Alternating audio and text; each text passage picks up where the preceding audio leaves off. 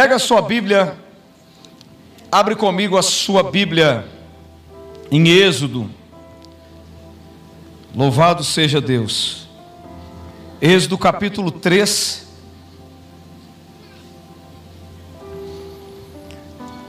Êxodo capítulo de número 3.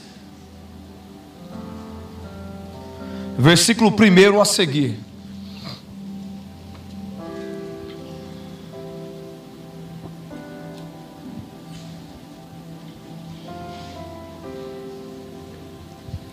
Quem achou, diga amém. Diz assim a palavra do Senhor: Moisés pastoreava o rebanho do seu sogro Jetro, que era sacerdote de Midian. Um dia levou o rebanho para outro lado do deserto e chegou a Horebe, o monte de Deus. Ali o anjo do Senhor lhe apareceu numa chama de fogo que saía do meio de uma sassa. Moisés viu que, embora a sassa estivesse em chamas, não era consumida pelo fogo. Que impressionante isso, pensou, porque a sassa não se queima. Vou ver isso de perto. O Senhor viu e ele se aproximava para observar. O Senhor contemplou que ele se aproximava para observar. Diga assim comigo, ele se aproximava para observar. E então, do meio da sarça, Deus chamou Moisés. Eis-me aqui, respondeu ele. Então disse Deus: Não se aproxime, tire as sandálias dos teus pés, pois o lugar em que você está é terra santa. Disse ainda: Eu sou o Deus de seu pai, o Deus de Abraão, o Deus de Isaac, o Deus de Jacó. Então Moisés cobriu o rosto, pois teve medo de olhar para Deus. Disse o Senhor: De fato tenho visto a opressão sobre o meu povo no Egito. Tenho ouvido o seu clamor por causa dos seus feitores, e sei quanto eles estão sofrendo. Por isso desci para livrá-los das mãos dos egípcios e tirá-los daqui para uma terra boa e vasta onde há leite e mel com fartura. Amém? Fecha teus olhos, eu quero orar com você. Curva a sua cabeça onde você está. Senhor meu Deus e meu Pai, no nome de Jesus, eu quero entregar nossas vidas diante do seu altar nessa noite. Tudo que eu te peço é o que o Senhor fala conosco, não aquilo que nós queremos ouvir, mas o que, que a Sua palavra tem a nos revelar saímos daqui transformados pelo poder da Sua palavra e que ela venha gerar em nós uma transformação genuína. Senhor, eu sei que grandes coisas o Senhor tem para nós e que essa noite o Senhor vai falar conosco. Eu não sei a maneira que cada um entrou aqui, mas que cada um saia daqui transformado pelo seu poder, pela Sua palavra. Me ajude a entregar aos corações aquilo que o Senhor colocou no meu ainda hoje. É o que eu te peço, te agradeço. Em nome de Jesus. Amém e amém. Queridos, eu quero pregar essa noite subordinada ao tema fogo consumidor. E uma interrogação foi posta. E eu quero trazer algo que Deus colocou ao meu coração. Desde sexta-feira, que viajamos para Campinas, é um grande seminário profético para líderes, liderança, enfim. O Senhor tem falado comigo nas ministrações, na palavra, e eu confesso para você que algo especial foi implantado. Muitas das vezes nós clamamos e pedimos algo novo de Deus e em Deus, mas para isso ele tem que te dar uma direção do que realmente é esse algo novo. E o que esse algo novo vai proporcionar para você. Nesses três dias de ministração, a única coisa de várias mensagens que ouvimos, algo impactou minha vida, que trouxe resposta àquilo que tanto eu orava o ano inteiro Ainda comentava com os meus irmãos sobre o propósito que Deus tem na vida de cada um. Muitos não aceitam o que aconteceu na sua vida, principalmente esse ano. Muitas coisas que aconteceu na minha vida, eu questiono a Deus até hoje. Senhor, eu só quero saber o porquê. Só me fala o porquê.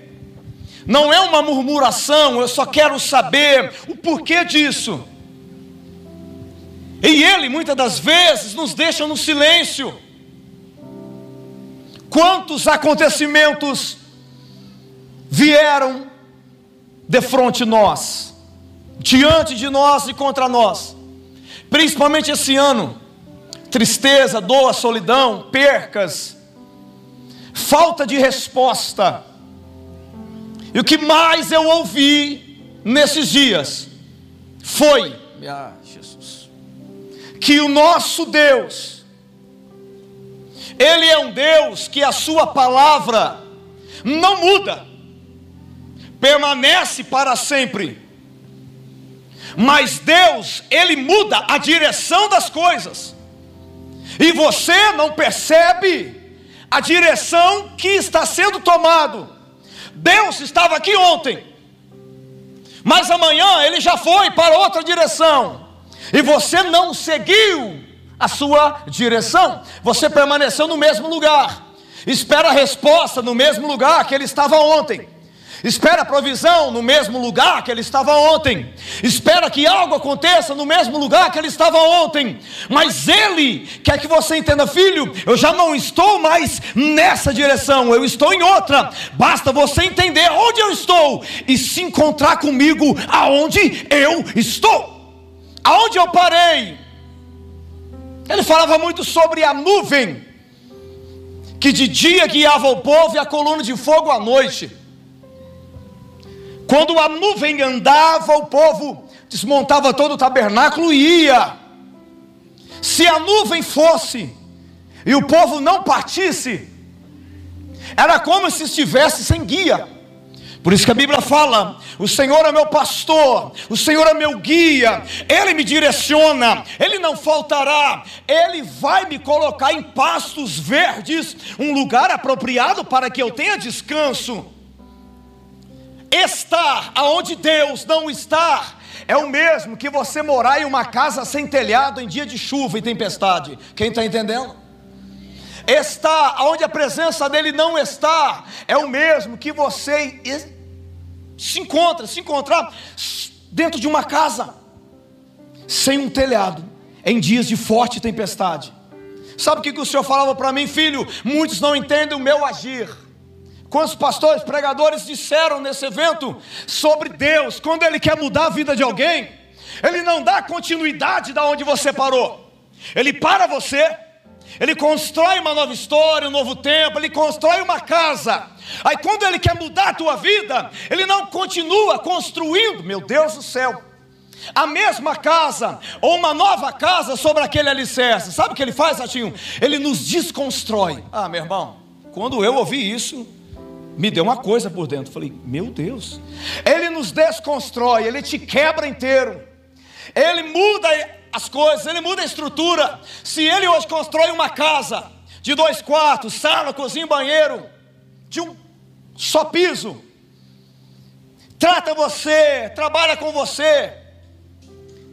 Aí amanhã ele quer mudar a sua história, trazer algo novo, trazer suporte para o teu ministério, trazer uma nova história no teu casamento, na tua família, algo novo que tanto nós oramos, clamamos, pedimos. Ele não vai chegar sobre essa casa e continuar a construção como se fosse um prédio. Por quê, pastor? Porque a casa não vai aguentar. Quantos pedreiros nós temos aqui? Não se constrói um sobrado em cima de uma casa normal, sem mexer nas estruturas, é ou não é? Sabe o que, que Deus faz? Nós aprendemos, estou pregando algo que eu aprendi essa semana. Ele nos desconstrói. Ah, meu irmão. Ele não nos destrói, é Deborela, ele nos desconstrói, diferente. Quem nos destrói é Satanás, mas quando Deus entra no cenário, ele começa a trabalhar, ele tira uma peça que está no lugar errado, ele começa a desmontar o quebra-cabeça para montar de novo, e esse processo dói, esse processo machuca, esse processo fere, mas ele te diz: aguenta firme, porque é a hora que eu começar a construir uma nova história, ninguém vai te parar. O vento que está soprando não vai balançar tua casa.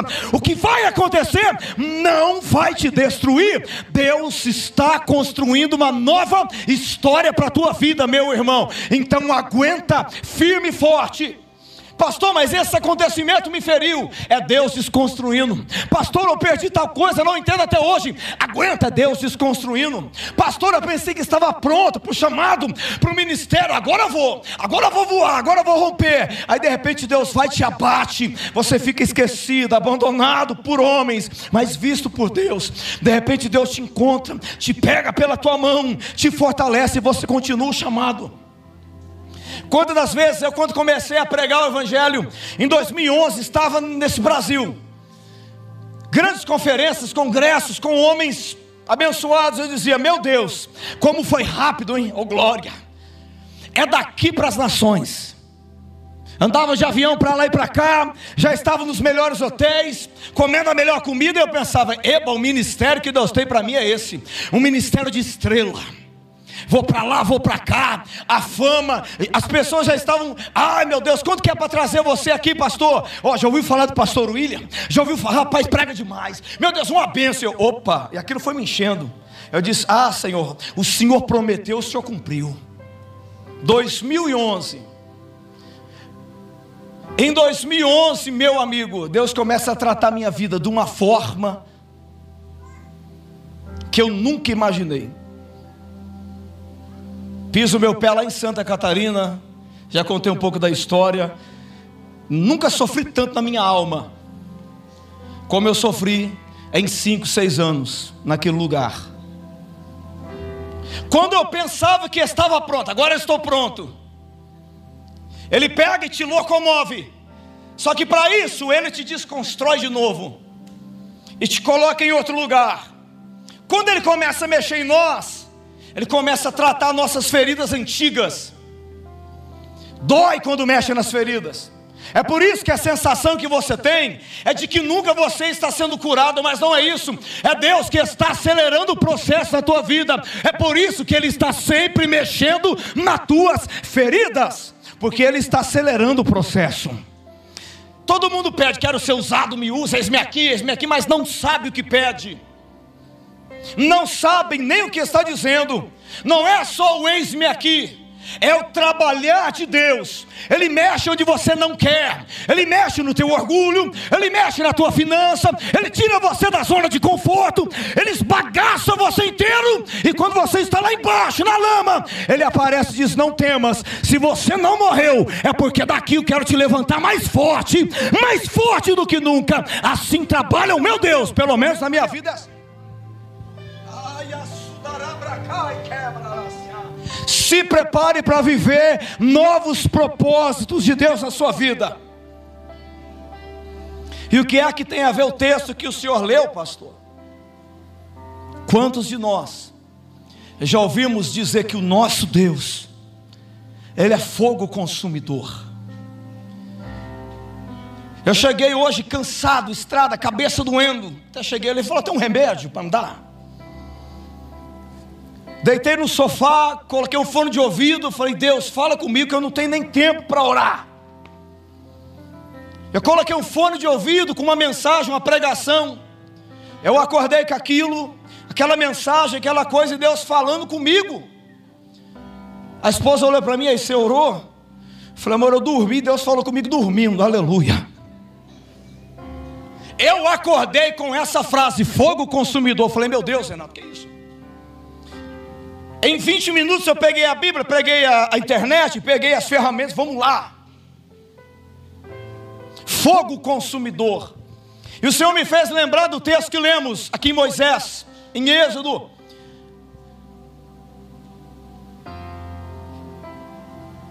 que Moisés estava pastoreando as ovelhas do seu sogro ali em Horebe,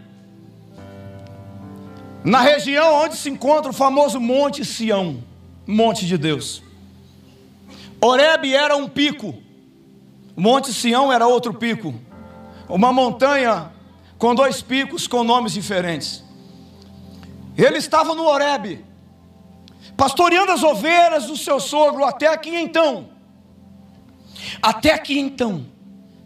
Quando ele tira os olhos das ovelhas, devido a um acontecimento, e o acontecimento é esse: uma chama de fogo desce do alto abaixo, traçado por Moisés como o fogo que não queima desce sobre uma árvore chamada sarça. E Moisés viu aquilo, e aquela chama ardia sobre a sarça, o que chamou a atenção dele é: esta árvore não pega fogo, por quê? Que estranho. Que fogo que é esse que eu não conheço? Presta atenção na revelação que Deus me deu. Que fogo que é esse que eu não conheço? E o que chama a atenção de Moisés era não o fogo, mas a atuação dele. Ele olha e identifica que o fogo não consumia a sarça. E ele vai se aproximando. A curiosidade de Moisés é: por que a sarça não pega fogo? E é isso que eu quero pregar essa noite. Quando ele se aproxima, Deus brada do meio do fogo, diz Moisés: A tua sandália, tira ela, porque o lugar que está é santo. O lugar é santo, não porque se chama Monte Sião ou Oreb. É santo, Rubens, porque a presença dele estava ali.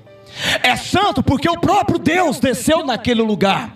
É santo todo lugar aonde está a presença de Deus. Por, por isso que aqui, nesse exato momento, a partir do momento que começamos a invocar a presença dele, esse lugar se torna santo. Então tenha respeito, reverência e adore o nome dele com excelência nesse lugar. Ah, se soubéssemos soubéssemos a gravidade das coisas com Deus. Aí eu vou na igreja e fica numa converseira que não acaba. Chiclete, chupou uns 5, 6. Toma vergonha, rapaz. Isso Deus falou comigo hoje. Ah, se eles soubessem tratar a minha presença como ela deve ser tratada, as coisas da vida deles seriam diferentes.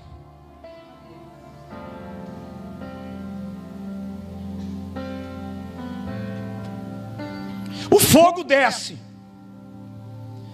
E Moisés pergunta: por que o fogo não consome? Sim, Hebreus vai dizer que o nosso Deus é fogo consumidor. Eu orando dizendo: Fala comigo, Deus. Fala comigo, Senhor. Ele disse: Meu filho, o meu fogo, o meu fogo Sim, ele é um fogo consumidor por natureza. Presta atenção. Só que a atuação de Deus com a igreja, comigo com você, não é consumir, é dar direção. Vou falar de novo. O propósito de Deus com a igreja não é consumir, é dar direção. Quando Deus desce na sarça, Deus estava dizendo: Moisés, acalma-te o teu coração. Eu vi o sofrimento do meu povo, do teu povo, sobre o Egito. Eu vi o sofrimento dos meus, o clamor dos meus sobre a terra. Então eu resolvi descer para livrá-los. Por que, que ele desceu numa sarça e não em outra árvore? Por que, que ele não veio com aparência de homem, como apareceu para Jacó, como apareceu para Abraão? Aí agora ele vem com formato de fogo. Em forma de fogo, por quê? Porque Deus queria me ensinar, Moisés, o que eu quero te ensinar vai servir para gerações. A minha manifestação com fogo não é para destruir, sim para dar direção. Eu me manifesto na sarça, ela não se destrói, ela não se consome, porque eu não vim para destruir, eu vim para desconstruir, para tirar de um lugar e colocar em outro lugar, para gerar um caminho, uma nova história e um novo propósito. Permitiu o sofrimento, mas agora trago regozijo. Essa é a palavra de Deus para você. Sofreu até aqui, mas Deus tem um novo tempo de refrigério para tua casa. Deixa eu ver quem recebe isso, pelo amor de Deus. Fica com a tua mão levantada que eu vou profetizar. Deus tem refrigério para tua casa. Toda lágrima que você chorou esse ano de 2021 vai se converter em lágrima de alegria. Quem recebe isso, dá glória a Deus aplauda Ele. Se prepara para viver um tempo novo em Deus. Oh, glória!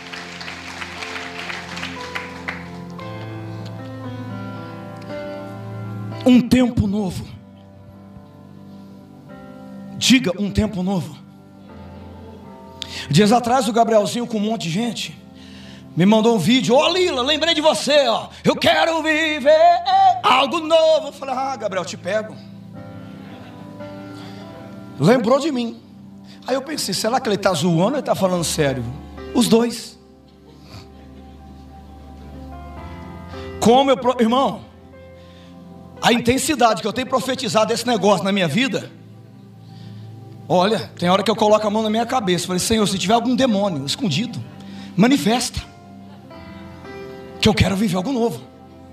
Se tiver alguma coisa, é crente. O que nós ouvimos é esse. Se tiver alguma coisa impedindo a minha vida de romper, queima essa praga, queima esse mal, destrói esse negócio. Será que você não rompe, não prospera, porque deve ter alguma coisa escondida dentro de você que você não quer deixar o fogo queimar? Mas você disse que o fogo não é consumidor. Não é consumidor para gerar propósito, mas para purificar nossa vida, ele consome que não presta, tira você de um lugar e coloca em outro, e gera projeto e propósito em você. Deixa esse fogo queimar até o tutano do osso.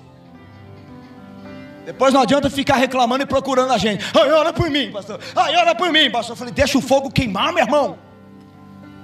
Deixa queimar essa palha. Deixa queimar essa mistura. Sabe por que o templo do Senhor não era construído com tijolos normais? Tijolo que tinha mistura. Tabernáculo não foi construído com tijolo, porque tijolo é misturado. Deus não quer nada com mistura. Deus não quer coisa alguma que tenha mistura. Ele quer o nosso todo. Ele quer o nosso por completo. Não é hoje vir aqui pular, sapatear, glória a Deus. Saiu daquela porta, parece uma geladeira nem sequer prega para ninguém, não fala de Jesus mais para ninguém. Irmão, você é crente aqui dentro, uma delícia. Olha como é que eu pulo, oh, glória. Mas fica comigo cinco minutinhos lá fora, você não volta estar sapateando também. Antes da ministração de ontem, sexta-feira, estava eu, Márcia, Anderson, Juliana. Aí chegou um pessoal do Gladstone. E eu com a Bíblia aberta, o pessoal, rapaz, o culto começou. Eu falei, meu irmão, não chega que está forte. Tudo aquilo que o pastor Juscelio pregou à noite, eu disse, falei, meu irmão, 2022, o Espírito Santo acabou de me revelar que vai ser um ano de surpresas e um ano de movimento de águas. É o que ele pregou lá depois. Foi ou não foi, Anderson? O culto, meu irmão, não começa a hora que o pastor diz assim: vamos começar o culto. Você tem que ver um culto constante diante de Deus, um culto constante diante da presença dEle. É o que Ele tem queimado dentro de mim todos os dias fogo consumidor. Ele é fogo consumidor, mas a intenção dele não é destruir. Antes de haver pecado, não precisava de fogo consumidor. Não tinha pecado, vai consumir o quê? Mas ele é por si próprio, por essência. Mas desde a criação do mundo, o propósito dele foi gerar propósito. Eu fui estudar a palavra fogo. Você conhece fogo? O que é fogo? A palavra fogo está assimilada à palavra hebraica es, es, es. Aquilo que porta uma luz. Falei, meu Deus, que é isso? Es. Aquilo que é portador de luz. emanando luz e calor através de uma combustão. Só que o fogo consumidor, para ele se expandir, ele tem que usar combustão.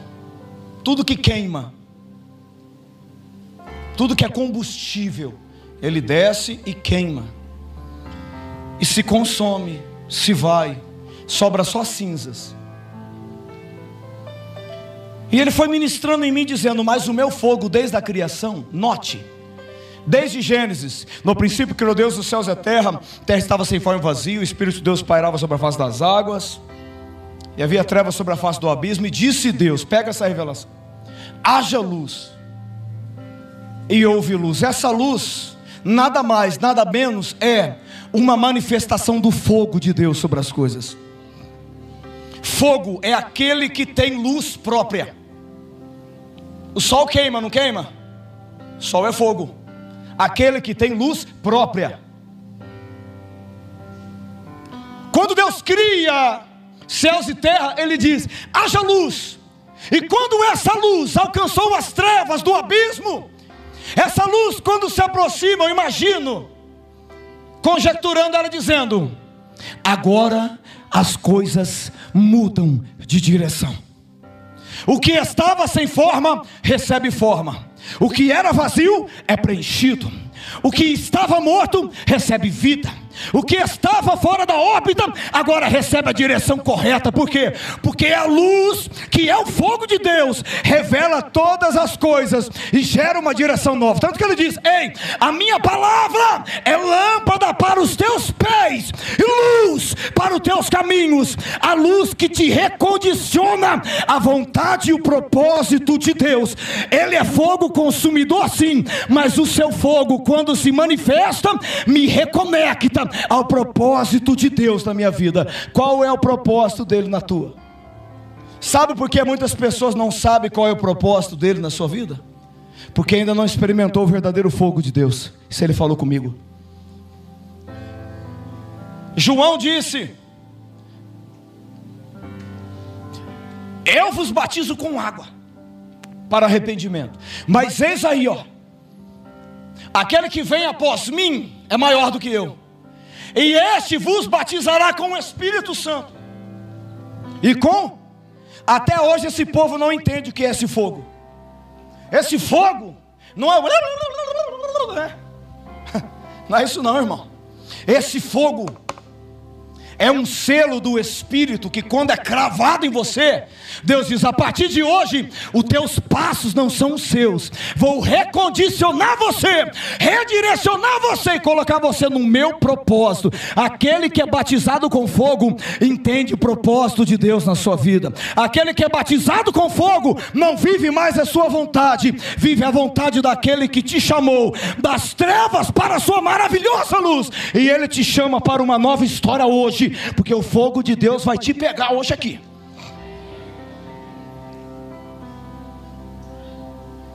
O fogo consumidor.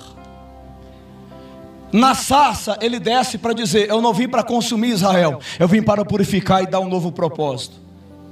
No tabernáculo, em Levítico capítulo 9, versículo 24, depois da inauguração do tabernáculo, um holocausto prontinho, todos eles em ordem sobre o altar. A Bíblia diz que ninguém acendeu aquele altar. Como eu gosto dessa mensagem.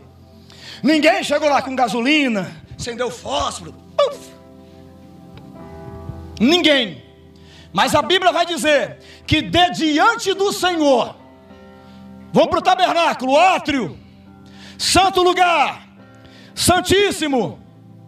No santo lugar está a porta para o santíssimo. Quando eu fico diante do véu, isso se chama diante do Senhor. Quando eu rompo o véu adentro, que só o sumo sacerdote fazia uma vez por ano, ele está dizendo: Eu estou diante da face do Senhor.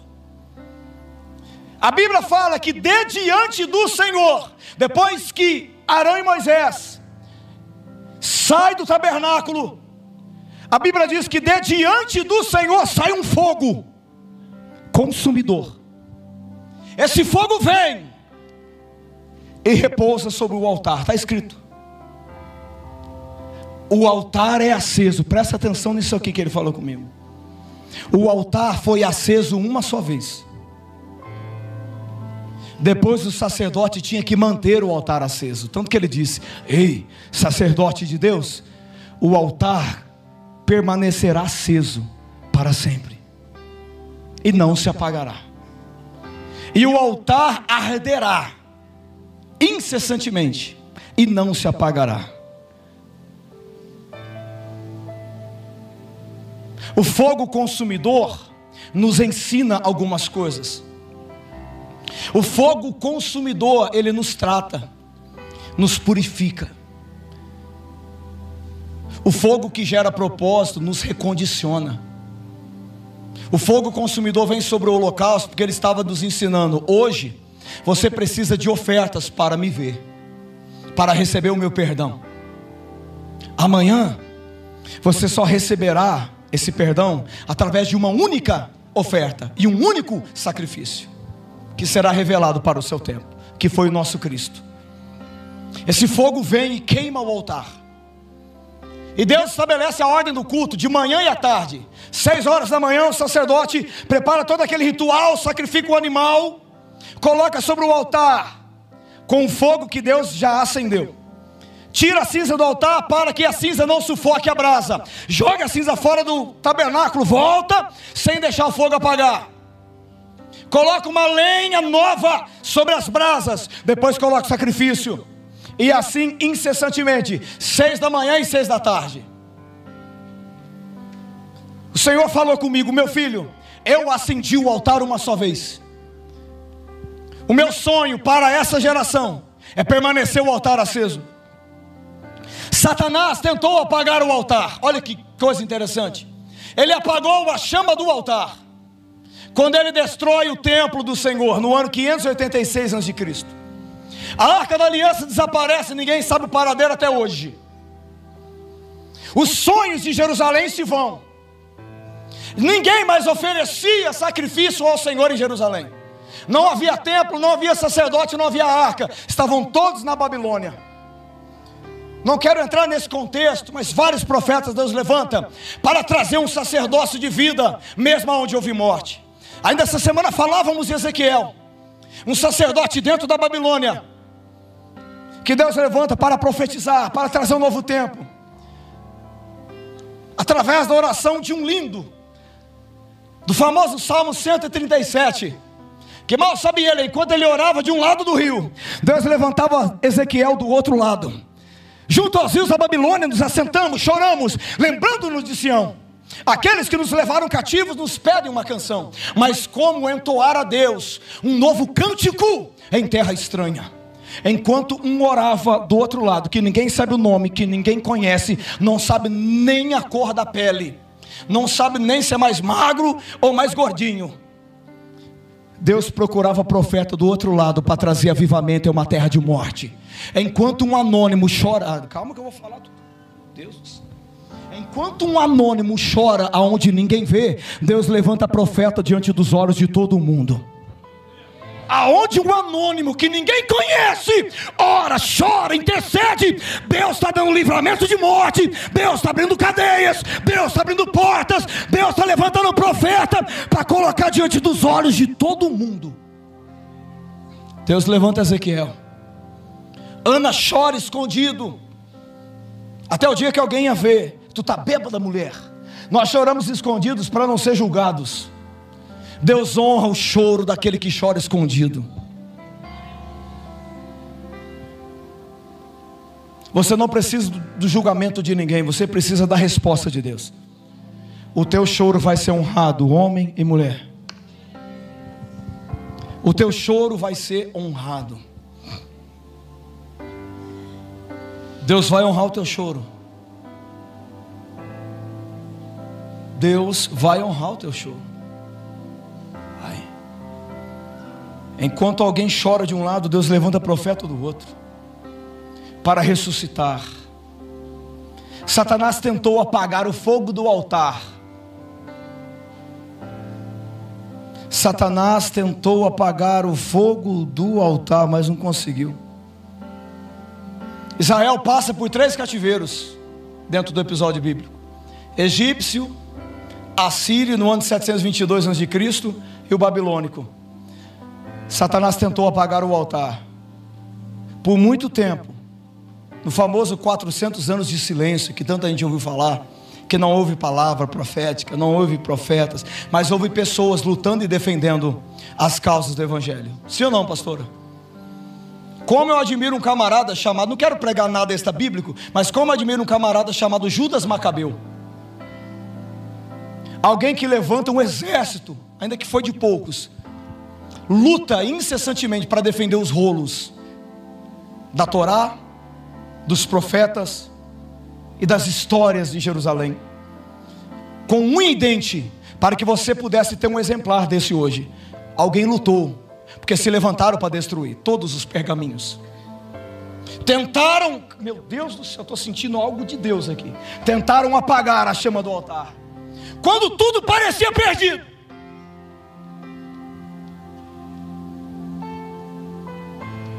Quando tudo parecia perdido, o altar não tem fogo. O altar está sem fogo. Aí vem o nosso Cristo. Oh, Rubens. Quando tudo estava perdido, veio o nosso Jesus e disse: Fica tranquilo, Nada e nem ninguém pode apagar a chama do meu altar. Só que agora eu vou queimar não é em um altar externo. Eis que a minha chama vai introduzir dentro do seu coração. Eu vou queimar sua alma com meu fogo. Eu vos batizarei com o Espírito Santo e com fogo. E essa chama vai permanecer acesa para sempre dentro do seu coração. Faça sol ou faça chuva, ninguém pode apagar essa chama de dentro de você. Pastor, mas ainda tem cinzas tentando apagar as chamas de dentro do meu coração. Ainda existem cinzas. Quais são as cinzas? A diferença é que a misericórdia dele é tão grande que ainda que a cinza sufoque em todas as brasas do seu coração, enquanto você viver nessa terra crendo, haverá esperança de alguém colocar fogo de volta aonde as coisas se apagaram. Deus tem falado em conferências, congressos, cruzadas que a gente tem ido, que Ele tem levantado profetas para isso, para acender corações. Esse é o propósito dele, não te consumir. Ele é amor, justiça e juízo. No juízo ele consome, na justiça ele liberta, no amor ele gera propósito. Ele está pegando na sua mão hoje e recondicionando você ao caminho que você se perdeu. Deixa eu te falar uma coisa. Eu acho que é só eu que fiz isso na vida. As coisas não dão certo para mim, eu culpo todo mundo. Ah, como eu amei a mensagem do pastor Juscelio. Ele é culpado. Ela é culpada. Ele é culpado. Ela é culpada. Como é fácil eu culpar o próximo.